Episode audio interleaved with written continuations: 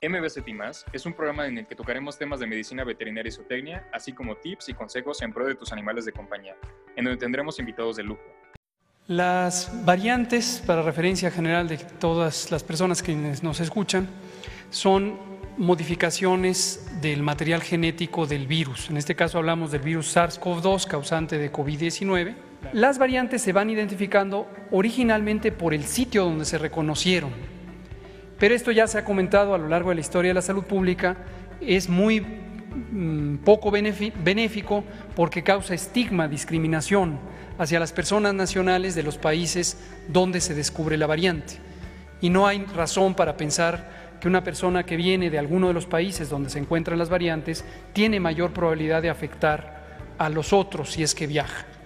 Entonces, hace unos pocos meses o un par de meses, la Organización Mundial de la Salud reclasificó y ya procura evitar el nombre de los países donde se encontró la variante y se le han puesto letras griegas Alfa es la original, la que se descubrió en Wuhan, China, y después las otras que se han descrito en distintos países se les han puesto nombres beta, gamma, delta, etc. Finalmente, la evidencia científica sobre si son más agresivas hasta el momento no es concluyente de que sean más agresivas. ¿Qué quiere decir más agresivo? Que tienen mayor posibilidad de crear enfermedad grave o incluso enfermedad letal. Ninguna de las variantes conocidas como variantes de preocupación, B o C por las siglas en inglés, se considera en este momento claramente más agresiva. Entonces, primera noticia importante que todos tengamos en cuenta. Segunda situación, que las variantes puedan ser más transmisibles. La evidencia científica es todavía controversial.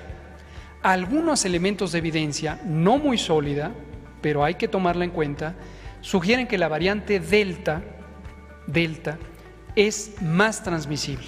¿Cuánto? 60%. Es una medida un poco arbitraria que se encontró en alguno de los pocos, muy pocos estudios que hay.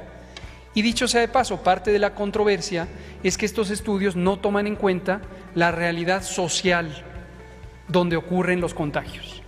Y obviamente no todo lo explican los genes de los virus también las condiciones sociales. En salud pública casi todo lo explica principalmente las condiciones sociales, la desigualdad, la carencia de servicios, la carencia de recursos.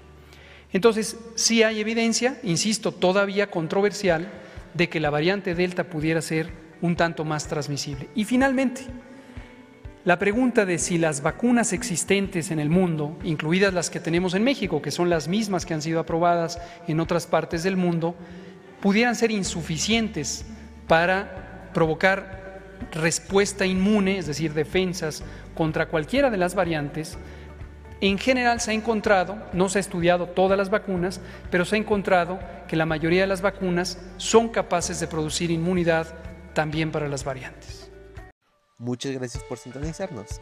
No te olvides de buscarnos en nuestras redes sociales. Estamos en Instagram como arroba medvetsu, arroba medvetzo, arroba ocapia-animals, arroba okapia-animals.